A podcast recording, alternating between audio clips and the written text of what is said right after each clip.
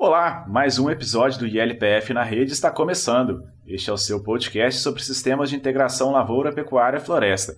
Eu sou Gabriel Faria, jornalista da Embrapa Agrosivo Pastoril, e apresento esse podcast ao lado de Renato Rodrigues, pesquisador da Embrapa Solos. Olá, ouvinte, seja bem-vindo a mais um episódio, sempre com muita informação sobre sistemas de integração lavoura, pecuária e floresta. O podcast ILPF na Rede é realizado com apoio da Rede ILPF, uma parceria público-privada que tem como meta ampliar a adoção dos sistemas de integração lavoura, pecuária e floresta no Brasil.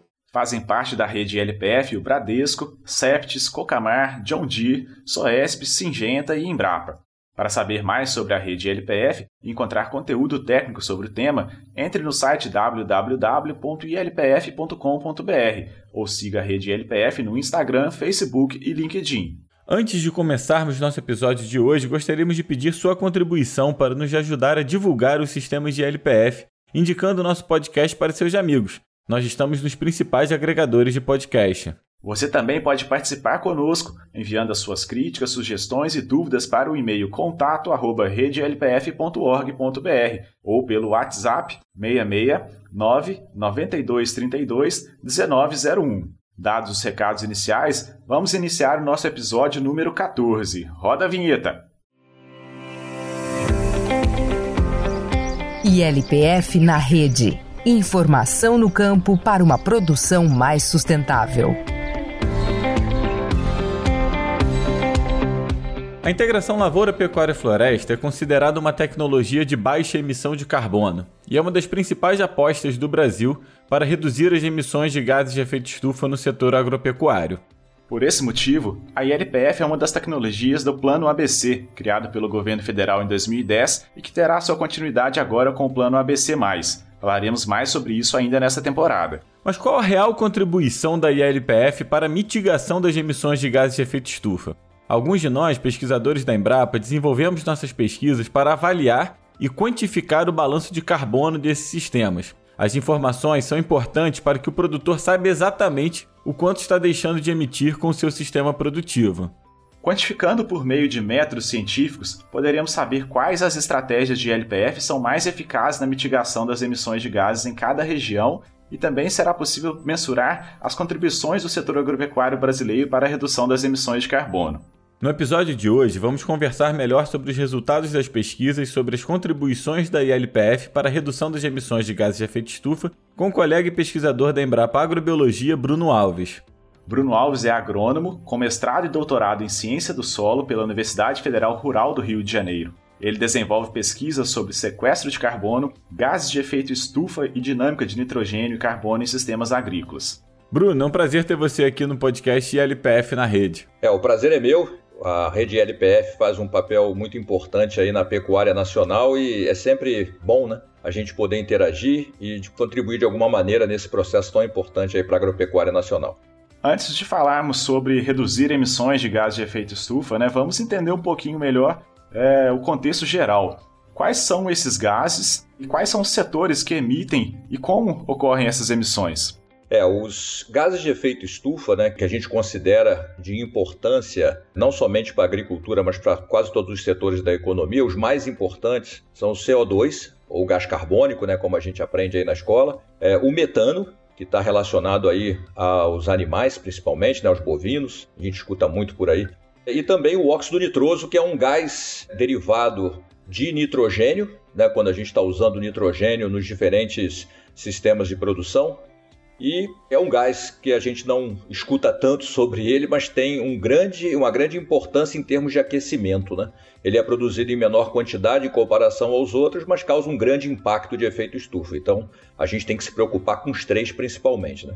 E Bruno, como é que são essas emissões mais especificamente no setor de agricultura? Quais são os gases emitidos pela agricultura? Quais as atividades que emitem? Explica um pouco pra gente. Então, esses três gases, o CO2, metano e óxido nitroso, eles são importantes. O CO2 tem uma importância diferenciada no que a gente chama de mudança de uso do solo, ou seja, quando ocorre é, uma, uma, mudança, você tem uma floresta, por exemplo, a remoção da floresta e a utilização do solo para a agricultura faz com que uma grande quantidade de carbono né, que estava aí na biomassa da floresta, do carbono que estava no solo também, possa ser transferido né, para a atmosfera. Então isso aí gera uma grande quantidade de CO2 que antes estava alocada aí na vegetação e no solo e aí isso é transferido para a atmosfera. Além disso, quando a gente passa a usar o solo para a produção agrícola, né, aí dependendo do que a gente está fazendo, se é produção de, de, culturas anuais, se é pecuária, cultivos permanentes, a gente vai ter uma, um peso diferenciado em cima dos outros gases, que é o metano e o óxido nitroso. No caso da pecuária, ela tem um impacto grande na produção de metano, e no caso da agricultura em si, né, de grãos e mesmo a, a, agricultura de cultivos permanentes tem um impacto maior no óxido nitroso. Abrindo só um, uma exceção aqui, que é o caso do arroz inundado, que ele tem uma importância grande na produção de metano e menos importante no óxido nitroso. E Bruno, você falou aí nas culturas, né, onde ocorrem essas emissões, e como que é feita a quantificação dessas emissões em um sistema produtivo? Essa quantificação das emissões. Existem técnicas né, que a gente pode usar mão para quantificar quanto gás está né, tá saindo aí do solo e está indo para a atmosfera. Existem técnicas baseadas em micrometeorologia que analisam aí os fluxos do, dos gases através de equipamentos mais sofisticados. E tem técnicas mais simples, né, em que a gente usa câmaras, em que a gente consegue aprisionar o gás que sai do solo e a gente quantifica essa taxa de produção. No caso do carbono, é uma medição direta. A gente pode medir biomassa e se essa biomassa desaparece, a gente sabe que isso foi embora, então a gente sabe o destino dela, né? se foi para a atmosfera ou não. E no caso do solo, a gente faz monitoramentos medindo a matéria orgânica, né? o carbono que está no solo e como ele varia no tempo. O Bruno, a gente sempre fala muito que os sistemas de integração lavoura, pecuária e floresta são considerados uma tecnologia sustentável. Do ponto de vista das emissões de gases de efeito estufa, o que faz com que a ILPF seja uma tecnologia de baixa emissão? Quando a gente está falando então desses gases de efeito estufa, como eu comentei, né? Eu fui um pouco mais geral na pergunta anterior, mas quando a gente está falando, por exemplo, em metano e óxido nitroso, várias etapas do processo de produção fazem com que esses gases sejam produzidos. Qual é a, a preocupação que a gente tem hoje na agricultura? Né? É fazer com que haja um balanço que seja as emissões sejam as menores e que de alguma forma a gente possa vir a compensá-las. Então, existem muitos estudos, por exemplo, investigando aí o potencial do solo em acumular carbono, da gente conseguir introduzir biomassa né, nos sistemas de produção que acumulem mais carbono, mais ainda, né, uma, uma quantidade maior de CO2 que removam da atmosfera por fotossíntese e mantenham esse carbono em biomassa. E aí, quando a gente está falando em ILPF, tem várias estratégias aí possíveis, né? Por exemplo, num sistema integrado lavoura-pecuária, a gente consegue é, dentro desse sistema, ter uma eficiência maior no uso dos nutrientes pelas plantas e com isso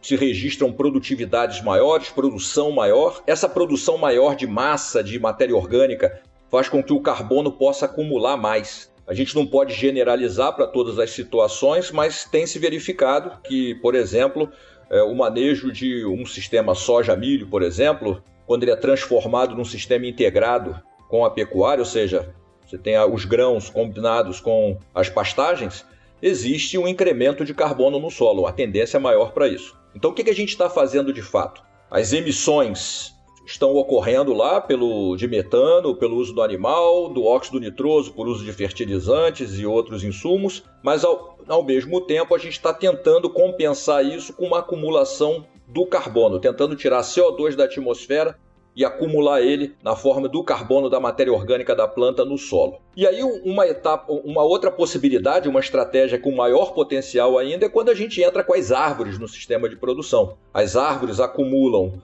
uma biomassa grande. O que é acumular uma biomassa? Né? É a planta crescer, ela faz fotossíntese e tira o CO2 da atmosfera e acumula ele na forma de massa, de, de né, da, da árvore em si. Então, esse, esse carbono que está aí acumulado, tal como o solo, também ajuda a compensar essas emissões no sistema de produção. Então, é um sistema diferenciado e é uma aposta que a gente tem aí, nem digo só aposta, já é uma realidade, né? A gente tem aí é, estimativas que mostram um potencial aí de, de compensar emissões por um, um tempo muito grande usando os sistemas ILPF, principalmente os que têm árvores. Bruno, você explicou aí sobre como que ocorre, né, como que os sistemas de LPF acabam mitigando essas emissões, só que ao mesmo tempo é um sistema que intensifica a produção, né? Ao mesmo tempo, a gente vai produzir mais numa mesma área, obviamente a gente vai ter que colocar mais insumos nessa mesma área, e acredito que a emissão também seja maior, né? Como é que isso ocorre? A sustentabilidade da LPF ela vem do balanço do, do carbono, dos gases? Como que é isso? É bem interessante essa pergunta. A gente converge para duas situações. A primeira, a gente trabalha num sistema mais eficiente, a gente é capaz de produzir mais. Logicamente que a quantidade de insumos aumenta, mas não aumenta na mesma proporção da produtividade, dos produtos que a gente consegue tirar com isso. O que significa que, por quantidade de coisas que eu produzo, a, minha, a quantidade de gases emitido diminui.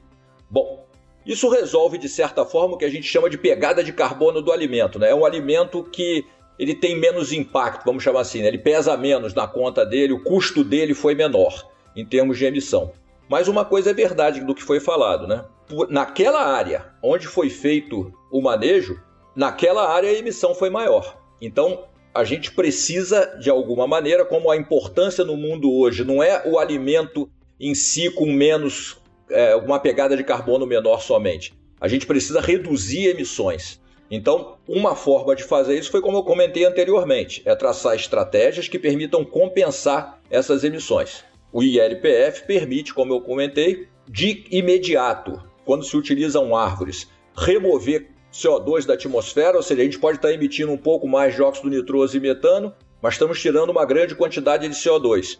E esses gases, eles têm, a gente pode, para fazer essa conta, né, eles têm uma equivalência aí de aquecimento, que é permite que a gente faça essa conta. Então, a gente sabe hoje que o que a gente tira de CO2 nas árvores e no solo compensa aí uma grande quantidade de óxido nitroso e metano que vai né, ser emitida por a gente estar tá trabalhando num sistema mais intensificado. Hum. Então esse é o grande benefício do ILPF, que a gente consegue essa compensação, a gente tira mais CO2 da atmosfera, que diminui o aquecimento é, em relação ao que a gente emite dos outros gases, que vai ser um pouco mais, de certa forma, no sistema intensificado. Bruno, a gente fala muito do ciclo do carbono, né? estoque de carbono no solo, na biomassa, mas quando a gente pensa na agricultura, o ciclo do nitrogênio é tão importante, ou às vezes até mais importante do que o do carbono. Como se dá esse ciclo dentro da ILPF e como os sistemas integrados contribuem para mitigar a emissão de óxido nitroso? É, realmente o nitrogênio ele tem uma importância muito grande no que significa produção vegetal. Ele faz parte das proteínas, é um nutriente essencial, é um dos nutrientes que as plantas mais demandam e ao mesmo tempo, né, no ambiente tropical, é um dos nutrientes realmente mais limitados, é o que a gente precisa complementar né, com fertilização. O nitrogênio também ele é precursor do óxido nitroso, desse gás de efeito estufa que a gente comentou, que tem um grande potencial de aquecimento. Ou seja, sempre que a gente está aplicando mais fertilizante nitrogenado, ele está produzindo uma produção maior né, de óxido nitroso. É importante a gente mencionar também, muitas vezes a gente esquece, né, que no caso da pecuária, as excretas dos animais também contribuem muito para a emissão desse gás. Então, a gente precisa, de certa forma, trabalhar com eficiência. Ou seja, quanto mais produto a gente consegue obter para uma mesma quantidade de fertilizante que a gente aplica, mais eficiente a gente está sendo, a menor é a pegada de carbono, né? Ou a carga de, de gases de efeito estufa do produto que a gente gera. E para a pecuária a situação é a mesma, né? A gente precisa intensificar, a gente precisa tornar eficiente a produção, ou seja, quanto mais rápido a gente consegue engordar um animal, né? Ou, ou Quanto mais é, leite consegue ser produzido de uma vaca, para uma mesma quantidade de fertilizante que a gente coloca nas pastagens para dar alimento para os animais, mais eficiente é o sistema, menor é a quantidade de gases associada àquele produto. No sistema integrado, é, a, o papel dele é justamente esse: né? um sistema diversificado, ou seja, a gente tem uma intensificação de produção, a gente consegue melhorar os índices de pecuária, a gente melhora muitas vezes os índices de agricultura e ainda tem aí o, o componente, quando possível, das árvores, né, também trazendo um outro produto, trazendo mais diversidade ao sistema. Ou seja, eu acho que é um, o que a gente pode traduzir em relação ao nitrogênio é isso, né? É a busca da eficiência. Quanto mais eficiente a gente for, quanto mais produto a gente conseguir para uma mesma quantidade de insumo que a gente aplica, a gente de certa forma está contribuindo para a mitigação de emissões de gases de efeito estufa. E Bruno, falando aí no, do nitrogênio, né? Quando a gente tem num, num, sistema de integração o uso da soja, do feijão, que são leguminosas, ou mesmo um consórcio forrageiro, como a gente já falou aqui no podcast sobre o sistema Gravataí, que é um, um consórcio de capim com feijão calpi, e até mesmo árvores né, é, leguminosas também, elas acabam auxiliando nessa questão do ciclo do nitrogênio? Perfeitamente, né? Existe uma estimativa é, de que para cada 100 quilos de nitrogênio que a gente aplica, né, que é uma dose aí, vamos colocar, muito comum, tanto para a produção pecuária quanto para a produção de milho e outras culturas, né, para fertilizar o solo, para cada 100 quilos de nitrogênio, a gente já tem uma emissão embutida nisso de 450 quilos de CO2 relacionados ao processo de produção e transporte do fertilizante e de aplicação. A gente falou do óxido nitroso. Esse óxido nitroso não está nem contabilizado aí ainda. Esses 450 kg de CO2 é o custo da indústria e do transporte. Então, sempre que a gente aplica o fertilizante, a gente já contribui para essa emissão. Quando a gente pode introduzir leguminosas no sistema, o que, que as leguminosas fazem? Né? As leguminosas retiram é, o N2, o nitrogênio da atmosfera, que ele não serve como nutriente para os vegetais, e transforma ele no amônio que vai ser utilizado pela planta. E essa transformação é feita, se a gente fizer um paralelo com a indústria, a indústria usa gás natural, usa pressão e temperatura para produzir o fertilizante, tem um impacto, né? tem muita energia fóssil aí para fazer o, nitrogênio do ar virar amônia, enquanto que a fixação de nitrogênio usa energia do sol, né? a fotossíntese da leguminosa que gera energia para quebrar essa molécula e fazer ela virar amônio. Né? Então, os dois processos, tanto o industrial quanto o biológico, fazem o nitrogênio do ar virar amônio, com a diferença que o da fixação não tem esse custo dos 450 kg de CO2. Né? Então, sempre que a gente pode introduzir leguminosas nos sistemas de produção e essas leguminosas permitem eliminar ou reduzir a fertilização nitrogenada, a gente está contribuindo aí de forma importante como uma, uma contribuição para a uhum. mitigação. Pode não ser total, mas de certa forma a gente está contribuindo nesse passo. E aí eu abro um parênteses aí para um sistema muito importante, né, que é, é, é, um pouco esquecido no Brasil, até pelas dificuldades que existem relacionadas a sementes, a manejo, que são as pastagens consorciadas com leguminosas forrageiras. Esse talvez seja o modelo mais fácil da gente conseguir produzir uma grande mitigação. As leguminosas forrageiras misturadas aí com, a, com uma braquiária, por exemplo, né, vão elevar o nível de proteína disponível para os animais, vão permitir essa intensificação e com isso eu não preciso aplicar o fertilizante nitrogenado. Lógico, é um modelo que a gente não pode generalizar também, né? Que ele vai servir para qualquer situação. A gente tem as limitações das leguminosas, né? Dependendo das questões de clima e também do manejo que se quer dar, do nível de intensificação mas é uma proposta bem interessante. Produz uma grande mitigação de gases de efeito estufa por dispensar o uso do fertilizante nitrogenado. A gente elimina esse fóssil relacionado à industrialização do fertilizante e acaba eliminando também as emissões de óxido nitroso depois que o fertilizante é aplicado no solo.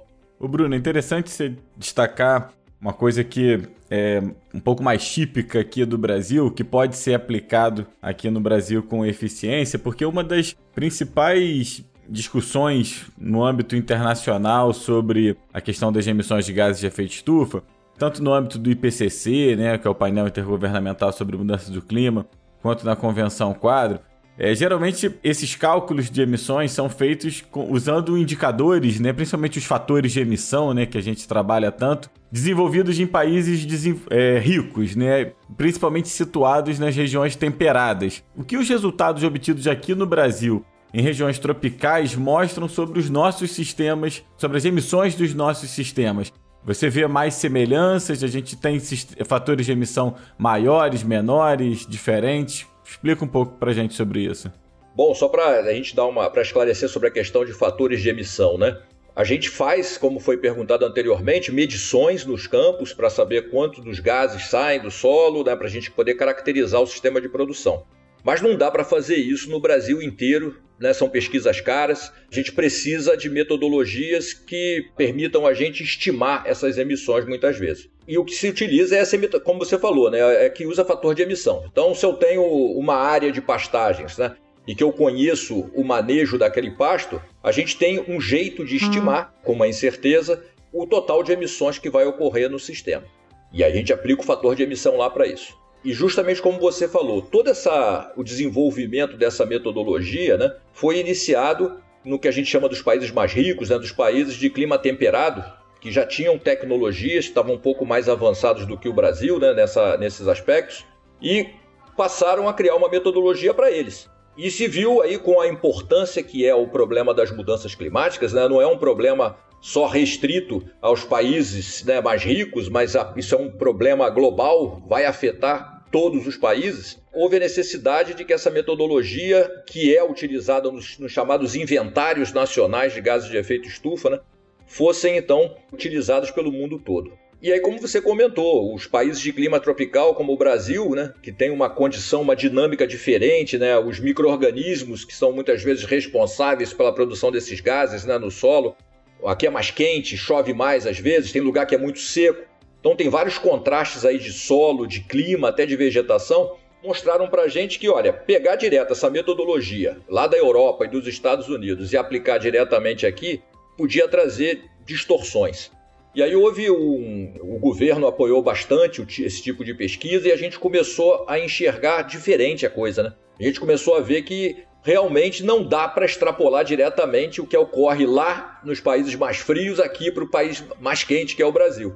E em geral, o que a gente tem visto é que para alguns gases as emissões nossas são até menores do que se esperaria, né? Se a gente utilizasse esse fator de emissão deles lá. Então, quando a gente estima a produção desses gases utilizando esses fatores de emissão que vêm lá dos, dos países mais desenvolvidos, a gente encontra um valor e quando a gente está utilizando, né, a gente está medindo aqui, para a gente comparar e ver se o que a gente estima está correto, a gente vê aparentemente que o que ocorre aqui, as emissões são menores. Né?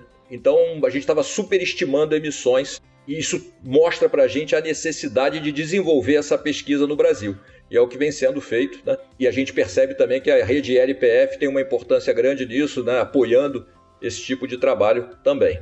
Bruno, é, tanto pelo que você falou, assim, os dados que a gente tem coletado do Brasil são diferentes dos internacionais. Você falou também que um sistema com árvore, por exemplo, vai ter uma, um sequestro maior de, de carbono. Mas quando a gente compara dois sistemas parecidos, vamos pegar lá duas fazendas vizinhas que fazem ILP, é, utilizam as mesmas culturas e tal. Ainda assim, pode haver diferenças nas emissões dessas, dessas propriedades, que fatores que influenciam ali no campo na diferenciação das emissões de, de, de uma fazenda.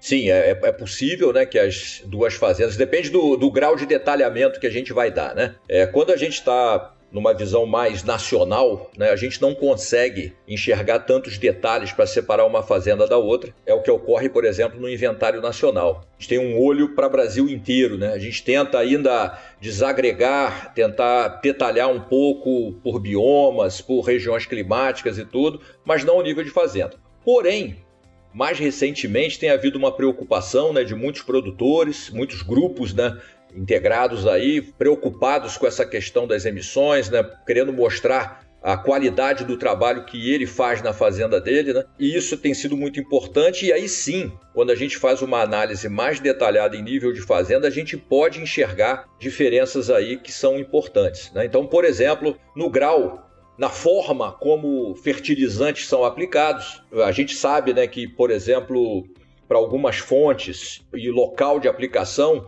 do fertilizante, a gente pode favorecer mais a perda de nitrogênio por amônia. Da mesma forma, a gente pode proporcionar transformações desse nitrogênio no solo que vão produzir mais o óxido nitroso, que é o gás de efeito estufa.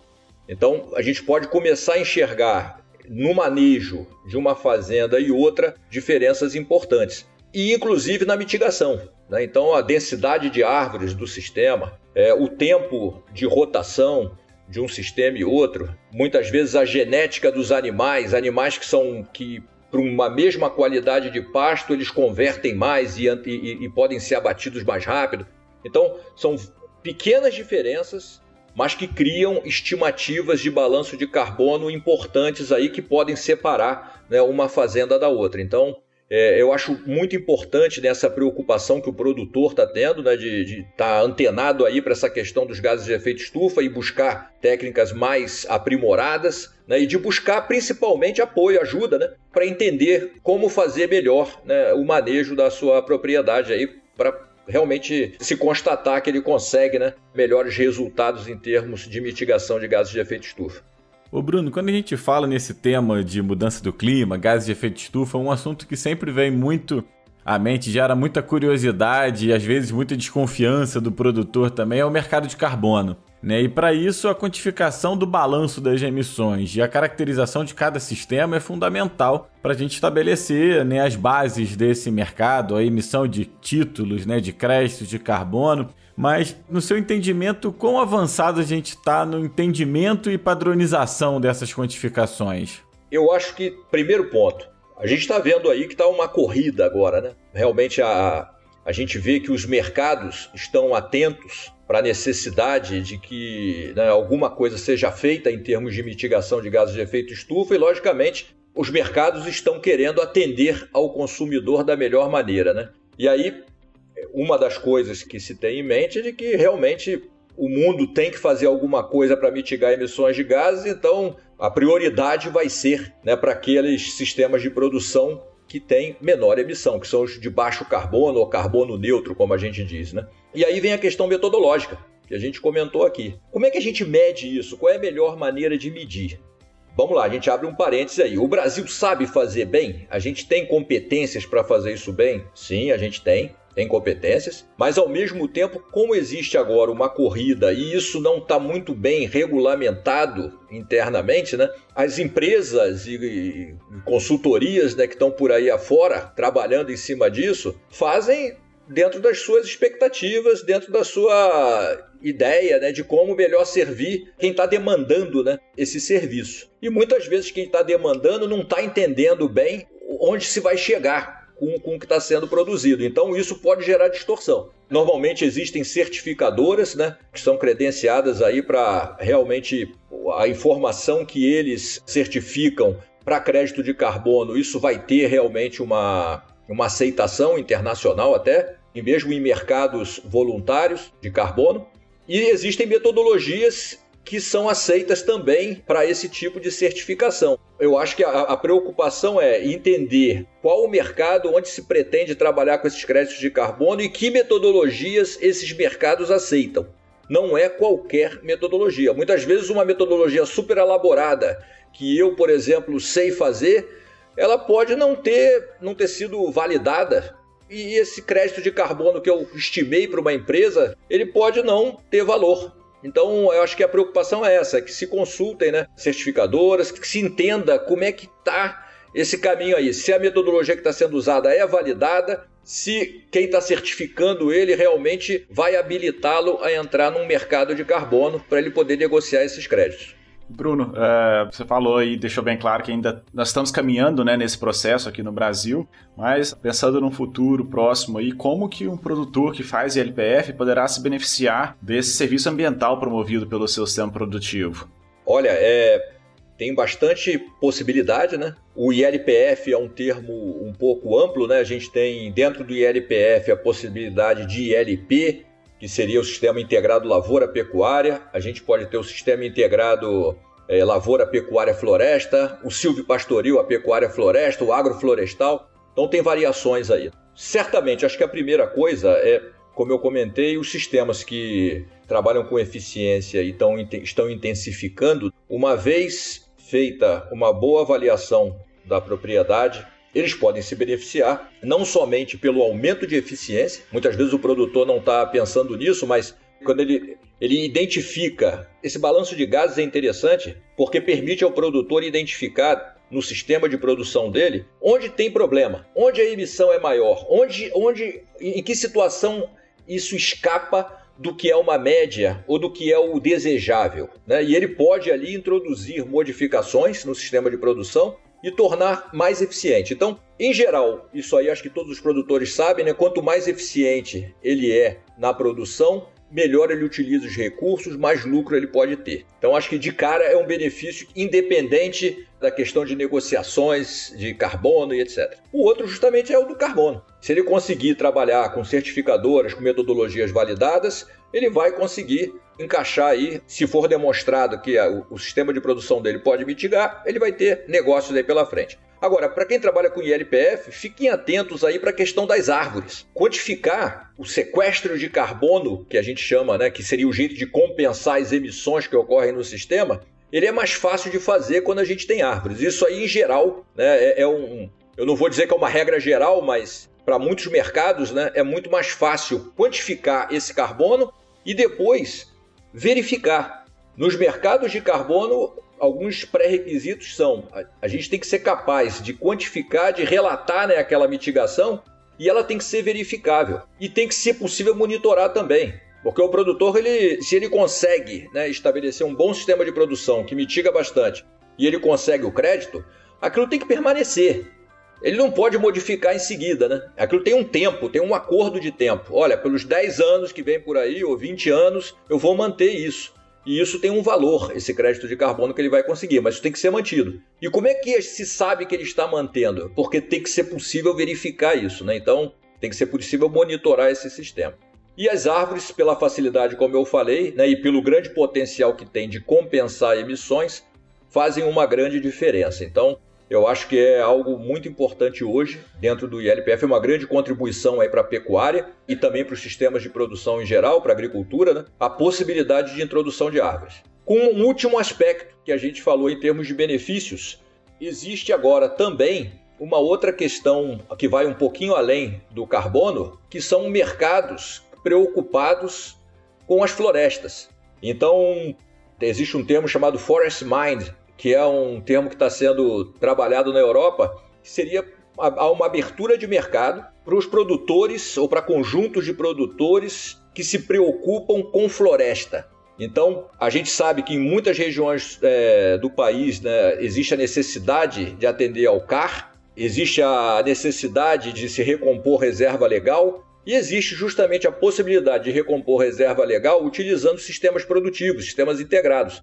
Então, aquele produtor que obedecer esses critérios, ele está dentro da lei, ele está legal e ele está aproveitando essa possibilidade do ILPF, inclusive para poder trabalhar nessa composição de reserva legal, é um produtor né, que está alinhado com a preocupação florestal, vai estar mitigando o carbono, então ele tem uma série de benefícios, tanto que eles chamam aí do ASG, né? fundos ASG que vão estar disponíveis aí para mercados, ele tem a possibilidade desses mercados preferenciais para os produtos dele, tem a possibilidade do crédito de carbono, ou seja, é um conjunto de situações favoráveis para quem fizer o ILPF. Fiquem atentos, né? não é para se atirar imediatamente num sistema que você não conhece. Procure né, uma assistência, procure pessoas da rede ILPF para lhe orientar como fazer melhor e como aproveitar essas oportunidades. Como eu posso montar o meu sistema para que eu tire o de melhor, aproveite o melhor proveito, né? não só em produtividade, mas que eu possa aproveitar essas janelas de mercado aí que vão é, trazer mais renda ao produtor.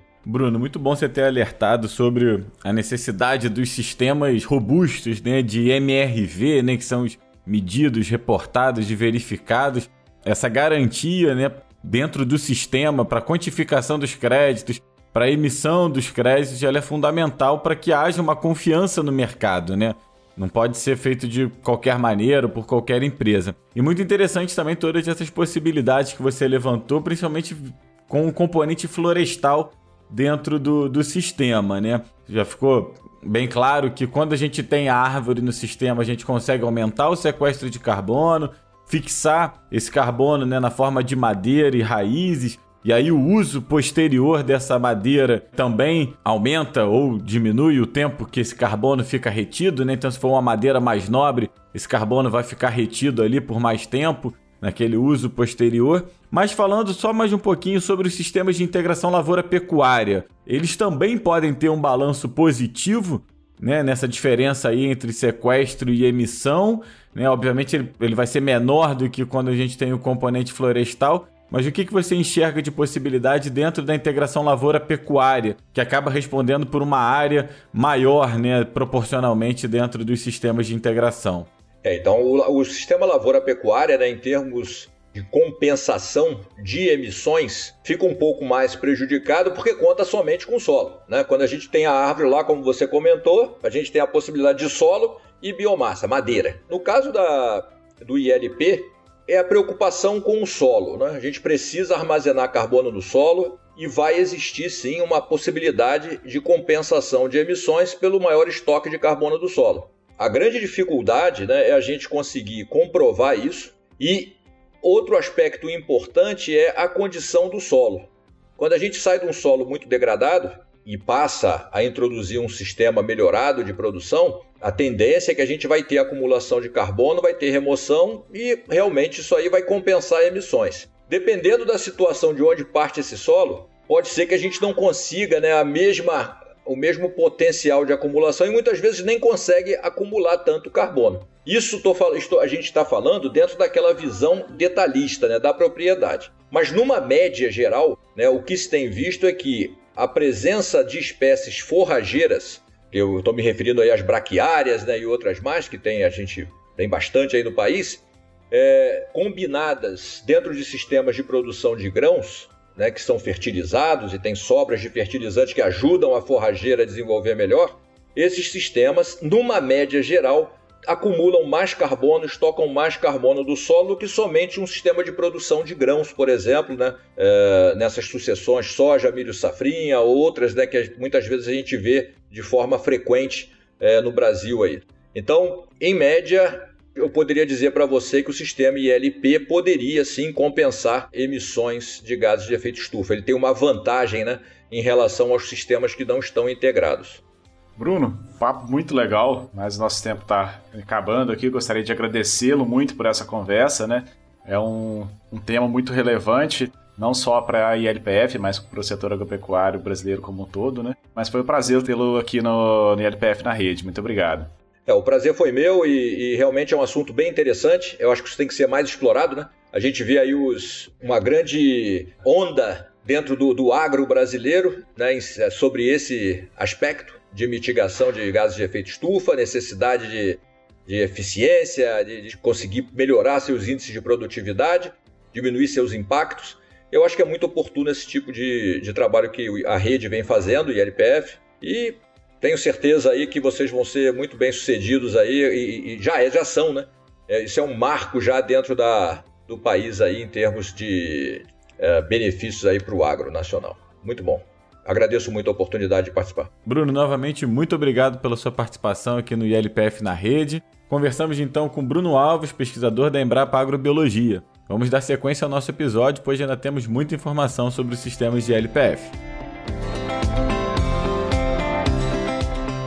Você que nos ouve já se acostumou com o fato de sempre ressaltarmos aqui que a ILPF é uma estratégia de produção que pode ser customizada para qualquer tipo de propriedade em qualquer bioma.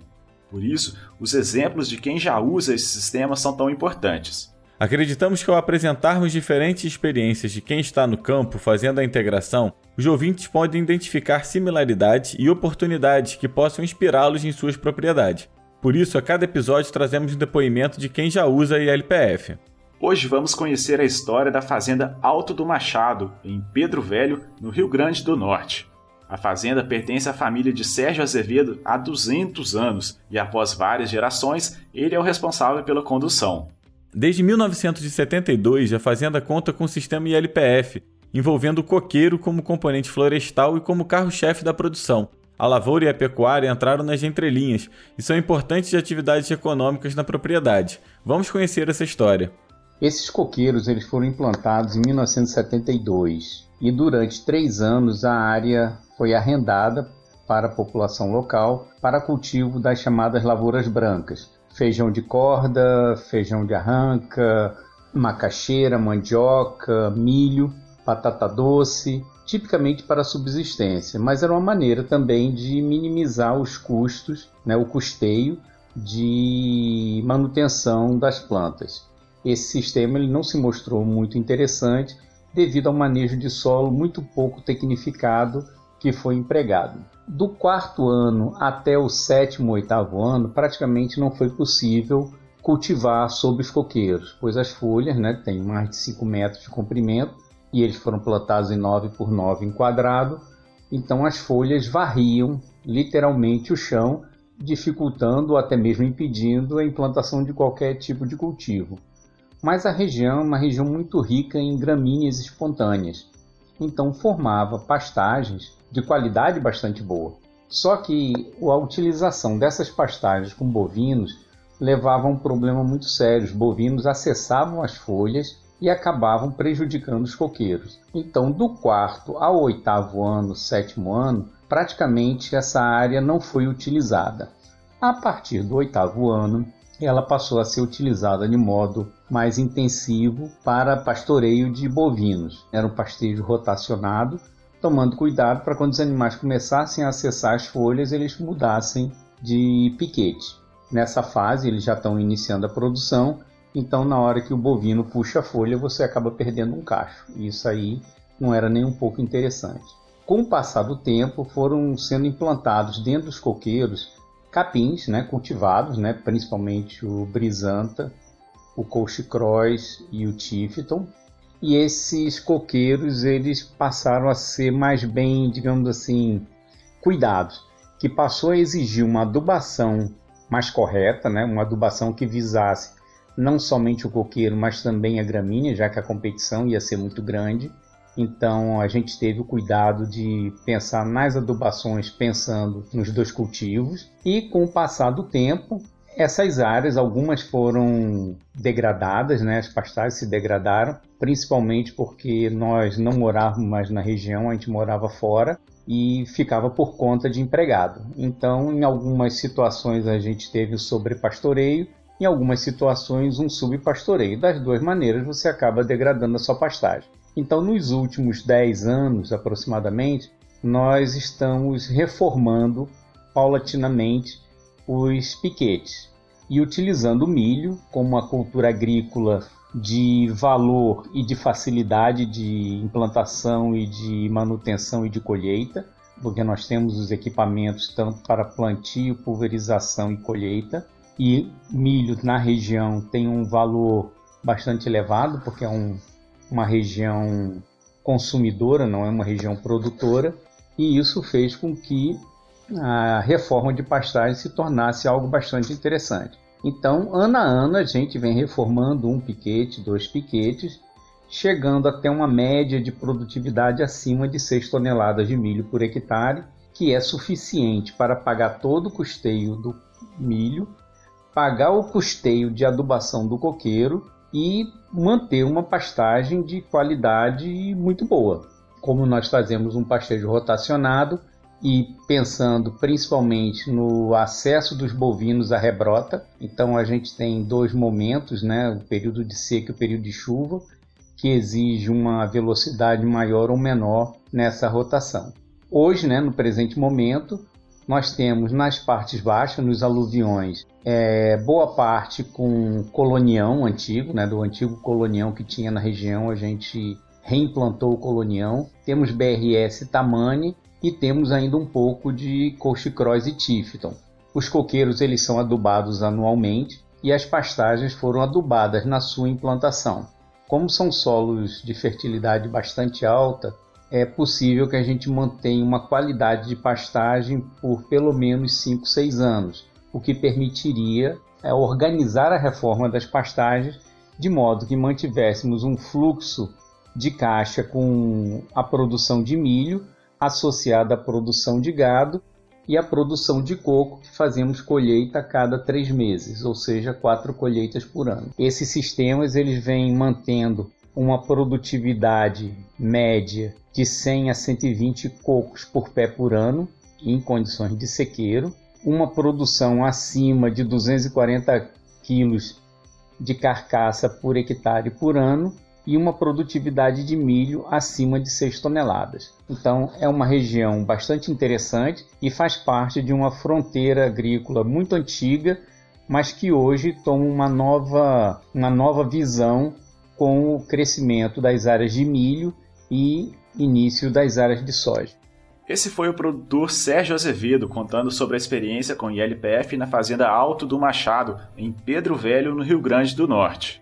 Se você quiser conhecer mais sobre essa e outras histórias de produtores que usam sistemas de ILPF, acesse o site www.ilpf.com.br e clique no menu Quem já usa. Se tiver uma sugestão de uma propriedade que você conhece ou quer contar a sua experiência com o ILPF, entre em contato conosco pelo contato@redelpf.org.br.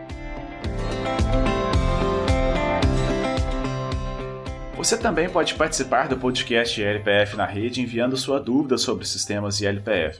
Hoje vamos responder um questionamento interessante sobre a dinâmica de pragas em sistemas integrados. Será que o uso dessa estratégia produtiva muda a ocorrência de pragas na lavoura? Fomos buscar essa resposta com o pesquisador da Embrapa Agrocivil Pastoril, Rafael Pita. Ele tem avaliado isso em experimentos realizados em Sinop, Mato Grosso. Vamos ouvir a resposta. Os resultados obtidos em nossos estudos aqui em Sinop, Mato Grosso, nos permite afirmar que sim, a dinâmica de pragas ela pode ser alterada em sistemas de, integrados de produção quando comparados com seus respectivos cultivos em monocultivo. E eu digo podem ser alteradas porque isso não é uma regra, isso vai depender muito do arranjo produtivo.